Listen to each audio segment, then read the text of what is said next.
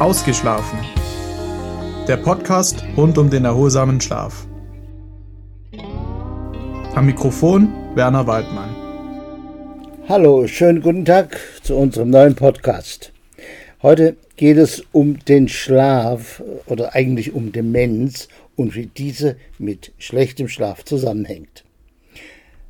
Auf den ersten Blick scheint während des Schlafs in unserem Leben nicht viel zu passieren. Wir liegen einfach nur da, drehen uns manchmal von einer Seite auf die andere und so mancher Schläfer schnarcht zum Ärger seiner Ehefrau, vielleicht ein wenig oder auch mehr. Am nächsten Morgen haben wir, wenn wir gut geschlafen haben, keine besonderen Erinnerungen mehr an die vorige Nacht. Nur der eine oder andere verworrene Traum ist uns vielleicht noch im Gedächtnis geblieben. Kein Wunder, denken wir. Der Schlaf ist ja schließlich zur Erholung da. Wir fahren unsere Körpersysteme herunter und ansonsten spielt sich während dieses Lebensdrittels, das wir schlafen verbringen, halt nicht besonders viel ab. Das ist ein Irrtum, weit gefehlt. Selbst ein extrem guter Schläfer versinkt nachts nicht in einem totenähnlichen Zustand, sondern in seinem Körper und in seinem Gehirn vor allem laufen die verschiedensten Aktivitäten ab. Diese dienen zwar alle der Regeneration, trotzdem muss nachts in unserem Inneren schon eine ganze Menge passieren, damit wir uns am nächsten Morgen wieder fit und ausgeschlafen fühlen. Schlaf ist ein hochkompliziertes Geschehen.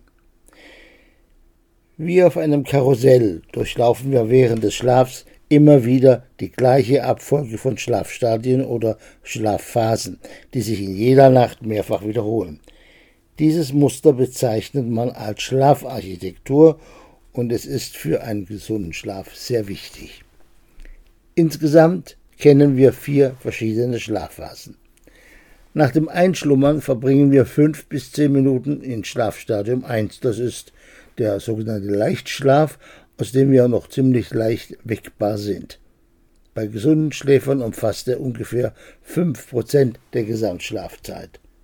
Dann folgt Schlafstadium 2, der stabile Schlaf, in dem wir bereits etwas fester schlafen, also nicht mehr so ohne weiteres aufzuwecken sind.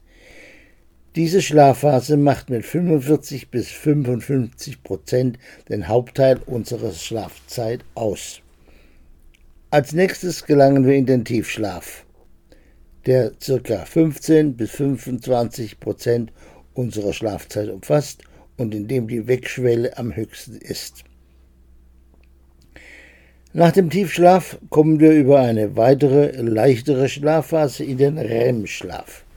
Das ist das Schlafstadium, in dem wir unsere lebhaftesten Träume haben.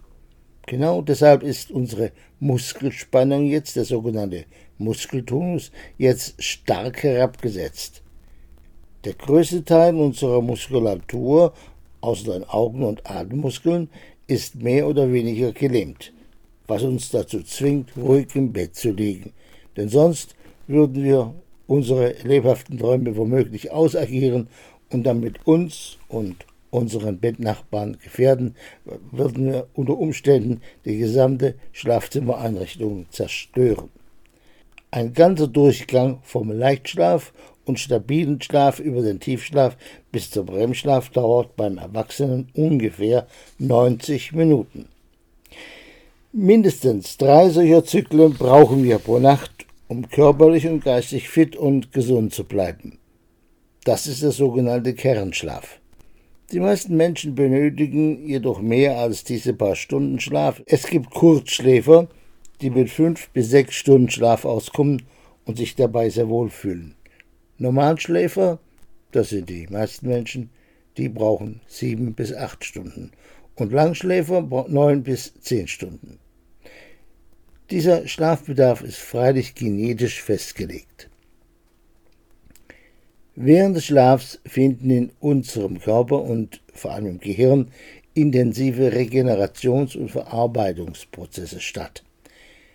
Der Tiefschlaf ist für die Entmüdung zuständig, also dafür, dass wir am nächsten Morgen wach und ausgeschlafen sind, uns jedenfalls so fühlen.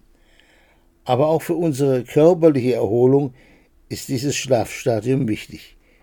Jetzt wird nämlich das Wachstumshormon ausgeschüttet, das bei Kindern für das Längen- und Organwachstum und bei Erwachsenen für die Zellbildung und Zellteilung, für den Muskelaufbau und die Bereitstellung von Energie zuständig ist. Inzwischen weiß man, dass gestörter Schlaf die Leistungsfähigkeit unseres Gehirns beeinträchtigt. Viele Patienten mit Ein- und Durchschlafstörungen kommen in die Arztpraxis, weil sie das Gefühl haben, dass ihr Gehirn nicht mehr so gut funktioniert wie früher. Ich kann mich nicht mehr so gut konzentrieren oder ich bin zu vergesslich geworden, klagen sie. Und das ist eigentlich auch gar kein Wunder, denn der Schlaf spielt für unser Gedächtnis eine ungeheuer wichtige Rolle. Insbesondere im Tiefschlaf, aber auch im REM-Schlaf findet die Verfestigung unserer Gedächtnisinhalte statt. Unwichtiges wird aussortiert, wichtige Informationen verankern sich dauerhaft im Gehirn. Dass viele Menschen im Alter schlechter schlafen und vor allem die Tiefschlafdauer sich verkürzt, wenn wir älter werden, das ist eine wichtige Ursache dafür, dass die Fähigkeit des Gehirns zur Gedächtnisbildung bei älteren Menschen abnimmt. Interessant ist in diesem Zusammenhang vor allem eine neue Zusammenschau verschiedener großer Studien zum selben Thema, die zeigt, dass nicht nur Ein- und Durchschlafstörungen, sondern Schlafstörungen jeglicher Art ein Risikofaktor, man höre und staune, für Demenzerkrankungen sind. Inzwischen weiß man, dass auch eine obstruktive Schlafapnoe oder ein Restless Leg Syndrom die Wahrscheinlichkeit, an Demenz zu erkranken, später im Alter um das anderthalbfache erhöht. Warum ist das so? Nun, so wie ein laufender Motor Abgase produziert, so entstehen in unserem Biocomputergehirn bei laufendem Betrieb tagsüber Abfallprodukte, unter anderem die sogenannten Beta-Amyloide. Die Entstehung dieser Abfallprodukte lässt sich nicht verhindern. Sie gehören zur normalen Hirnfunktion, aber auch dazu gibt es eine neue Erkenntnis. Erst seit etwa zehn Jahren wissen wir, dass nachts im Schlaf diese Stoffwechselabfallprodukte aus dem Gehirn herausgewaschen werden. Dazu gehören auch das Beta-Amyloid und das Tauprotein, also jene Eiweiße, die bei der Alzheimer-Entstehung eine wichtige Rolle spielen. Werden diese Schadstoffe nicht abtransportiert und verbleiben sie im Gehirn, dann verkleben sie miteinander und bilden sogenannte Plaques, die der Körper nicht mehr beseitigen kann. Diese Plaques sind für Nervenzellen giftig und zerstören sie. Aber der Körper hat Mechanismen, mit deren Hilfe er diese Abfallprodukte entsorgen kann.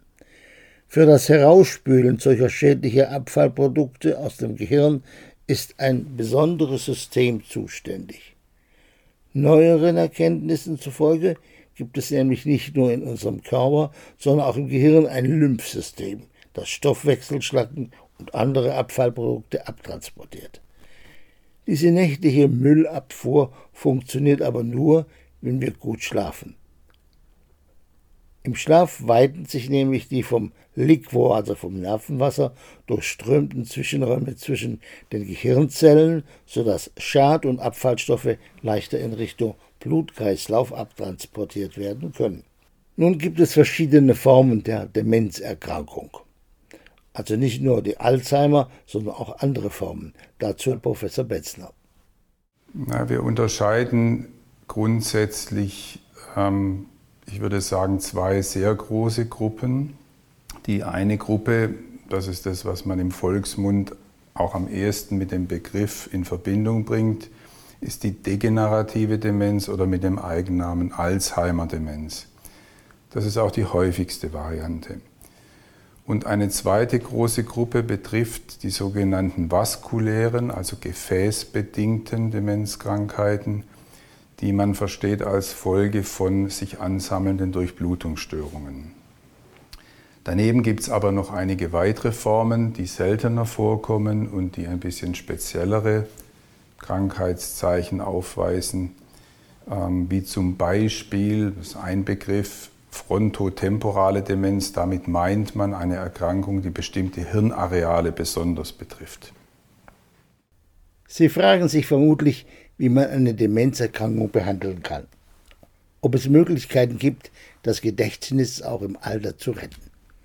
Es ist klar, dass diese Aufgabe die Pharmaindustrie seit Jahren reizt, ein Medikament zu entwickeln, das gegen die Alzheimer-Krankheit wirkt. Das wäre ein Wahnsinnserfolg für die entsprechende Firma und würde Millionen Gewinne garantieren. Immer wieder gab es Hoffnungsschimmer, dass die eine oder andere Substanz etwas bringt im Kampf gegen Alzheimer. Allerdings stellte sich dies immer wieder als eine verfrühte Hoffnung heraus. Es gibt bis heute kein Medikament, mit dem sich Alzheimer wirklich behandeln lässt. Es gibt ein paar Medikamente, die die Krankheit aufhalten können. In neuester Zeit sind zwei Medikamente in Amerika auf den Markt gekommen, die aber bei uns nicht zugelassen sind, weil sie sehr schwere Nebenwirkungen haben.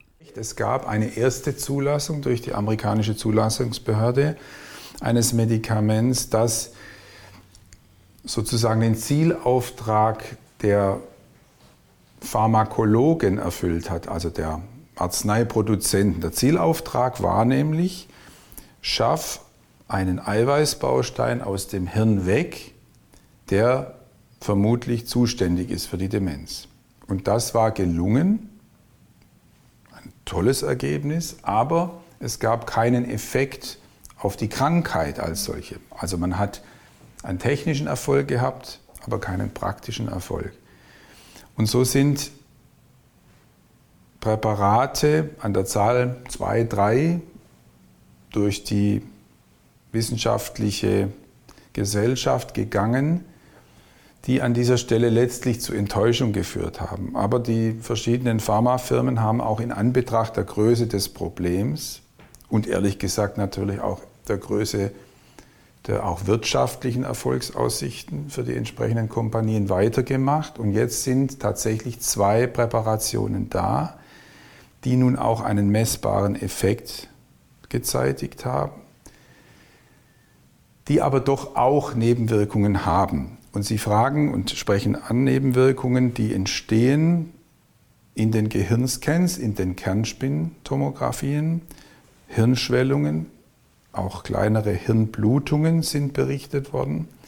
Und das ist natürlich kein ganz einfaches Problem. Das muss man sehr ernst nehmen. Und das ist im Moment auch, denke ich, die Kernfrage für die weitere Zulassung dieser Medikamente. Sind diese Nebenwirkungen abfangbar? Kann man die dann in den Griff bekommen? Oder entstehen dadurch doch in der Abwägung zwischen Nutzen und Risiko zu große Ungleichgewichte. Was kann ich Ihnen nun empfehlen, um im Alter von Alzheimer verschont zu bleiben?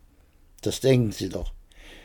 Nun, Sie müssen bereits in jungen Jahren damit anfangen, gesund zu leben, das heißt auf Genussgifte wie Alkohol und Rauchen verzichten, viel Obst und Gemüse und all das, was es immer heißt, wie man äh, gesund lebt. Vor allem müssen sie sich geistig rege betätigen, um das Gehirn ständig in Schwung zu halten. Ich wünsche Ihnen deshalb zum Abschluss dieses Podcasts, dass Sie gut und fest schlafen und das ernst nehmen, den festen, guten Schlaf und wirklich darauf achten. Damit haben Sie eine Chance, später, viel später, im Alter von einem Demenzleiden verschont zu bleiben.